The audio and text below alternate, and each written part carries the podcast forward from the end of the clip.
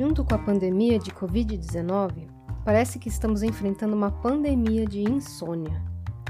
Nossa rotina mudou e, com tudo isso, vamos dormir cada vez mais tarde e acordamos cada vez mais cansados. Mas o que podemos fazer para melhorar nosso sono? É sobre isso que eu quero falar hoje.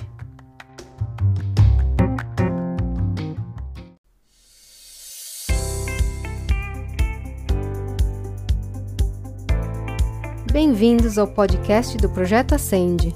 Vamos acender a luz aí dentro?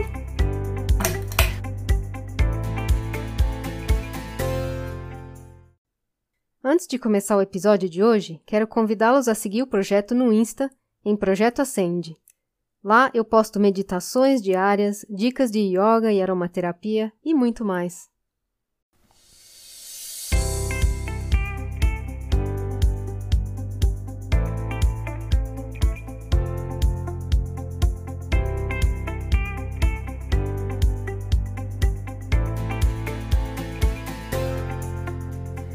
Insônia é a dificuldade de cair no sono ou continuar dormindo, ou os dois.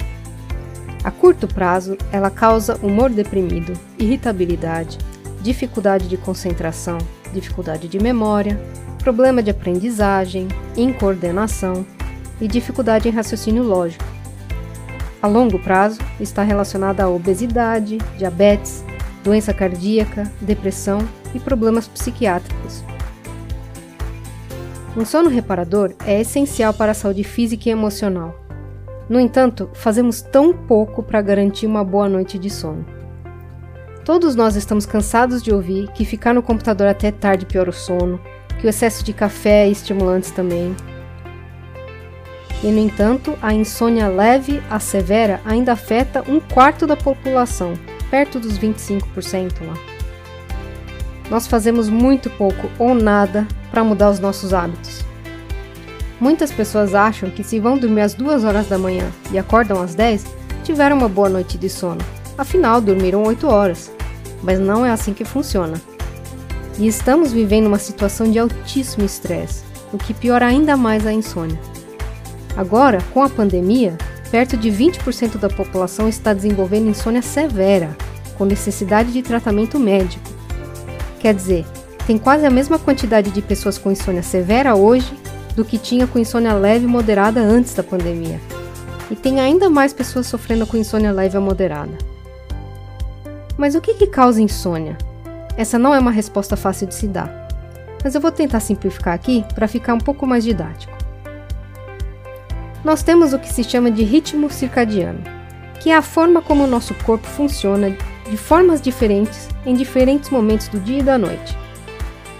O ritmo circadiano depende de dois principais fatores: o processo homeostático, quer dizer, o corpo precisa manter seu equilíbrio interno e precisa de tempo para eliminar coisas que se acumularam e fazer coisas que se depletaram ao longo do dia.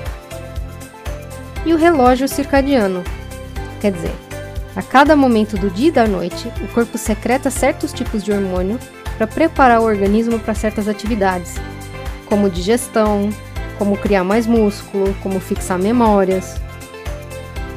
O processo homeostático não depende muito do horário que você acorda ou vai dormir. Ele acontece enquanto você está acordado e enquanto você dorme. Mas o relógio circadiano depende do horário que você acorda e dorme. Muitos dos hormônios envolvidos no relógio circadiano têm um horário certo para ser liberado ao longo do dia. E tem uma função principal que não é relacionada diretamente ao sono, mas influenciam o sono. Quer dizer, se você dorme mais tarde e acorda mais tarde, você perde a ajuda desses hormônios para o seu sono, para o seu pique, para a sua energia. A melatonina é um exemplo interessante, pois ela parece estar envolvida no reconhecimento de dia e noite pelo organismo. Para animais diurnos, como nós, a melatonina, que é secretada no início da noite, ajuda a relaxar e preparar para dormir.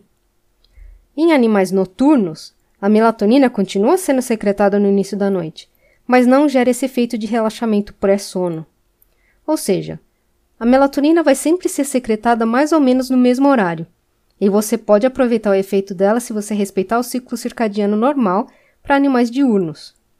Claro que tem alguma variabilidade entre as pessoas, tem gente que é um pouco mais tarde, um pouco mais cedo, mas todo mundo tende a se beneficiar mais ao se aproximar um pouco mais do ciclo circadiano diurno padrão. Dentro do ciclo circadiano, temos coisas que aumentam o sono e coisas que diminuem o sono. Coisas que aumentam o sono são, por exemplo, neurônios colinérgicos, melatonina, o próprio escuro durante a noite, neurônios GABAérgicos, que estão envolvidos em funções psicomotoras, memória, aprendizagem, todas essas coisas que estão atrapalhadas quando a gente tem insônia. Coisas que diminuem o sono são, por exemplo, os neurônios noradrenérgicos e serotoninérgico, o sistema nervoso simpático, que está relacionado a estresse e tem uma relação com a atividade física, a luz solar durante o dia, e aumento do eixo hipotálamo hipófise adrenal, que está relacionado a estresse, ansiedade e depressão. Mas o que podemos fazer para regular o nosso ciclo circadiano? É justamente estimular cada coisa no momento certo. Estimular a atividade física e a luz do sol durante o dia, que regulam a melatonina. Evitar muito estresse, muita ansiedade, muita depressão, Nisso, o episódio anterior do podcast pode te ajudar também, principalmente com relação à ansiedade. Porque esses desregulam o sistema nervoso simpático e o eixo hipotálamo hipófise adrenal. Estimular o relaxamento à noite, com escuro, silêncio e ambiente fresco. Evitar cafeína, álcool e estimulantes após o meio-dia ou no máximo até às 6 horas da tarde.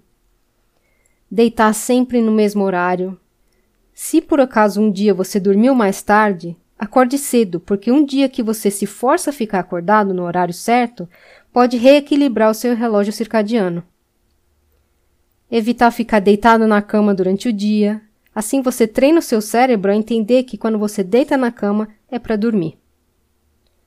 Todas essas coisas ajudam a ajustar o relógio circadiano, e boa parte disso você provavelmente já sabia. O que realmente importa é você se conscientizar da importância de mudar seus hábitos para melhorar o seu sono. Com o sono adequado, você tende a ter menos ansiedade e depressão. Você aprende mais, fixa mais memórias, consegue se concentrar melhor, fica mais assertivo, termina suas tarefas mais rapidamente, tem mais tempo para você mesmo e para sua família. Mas não é fácil. Você tem que se dedicar e manter a disciplina. As primeiras duas semanas pelo sono são as mais críticas. Depois fica mais fácil com o tempo, mas sempre pode ter recaída. Se mantenha disciplinado e você vai colher ótimos resultados. Minha dica é: você não sabe por onde começar? Comece fazendo exercício no sol todo dia, uns 20 minutos.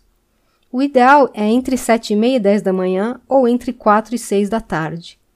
Às 5 da tarde é o melhor horário, pelo ciclo circadiano mas vale colocar o horário que dá certo para você. E depois das seis horas, deixa tudo na meia luz. Assim você vai se preparando, preparando o ambiente externo e interno para você dormir mais tarde. Enfim, era isso que eu queria dividir com vocês hoje. Se cuidem, fiquem bem e até a semana que vem.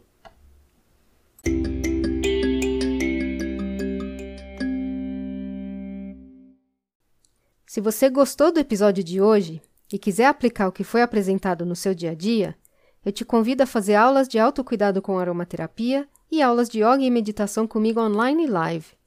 Para mais informações, acesse www.projetoacende.org. No site também tem a bibliografia usada em cada episódio do podcast. Caso você queira se aprofundar mais no tema, é só ir lá e ver. Se você gostou do episódio de hoje e quiser apoiar o projeto, Acesse apoia.se barra Projeto Acende. Temos opções de apoio a partir de R$ reais. Não esqueça de compartilhar o episódio e o podcast com quem mais pudesse beneficiar dessas informações.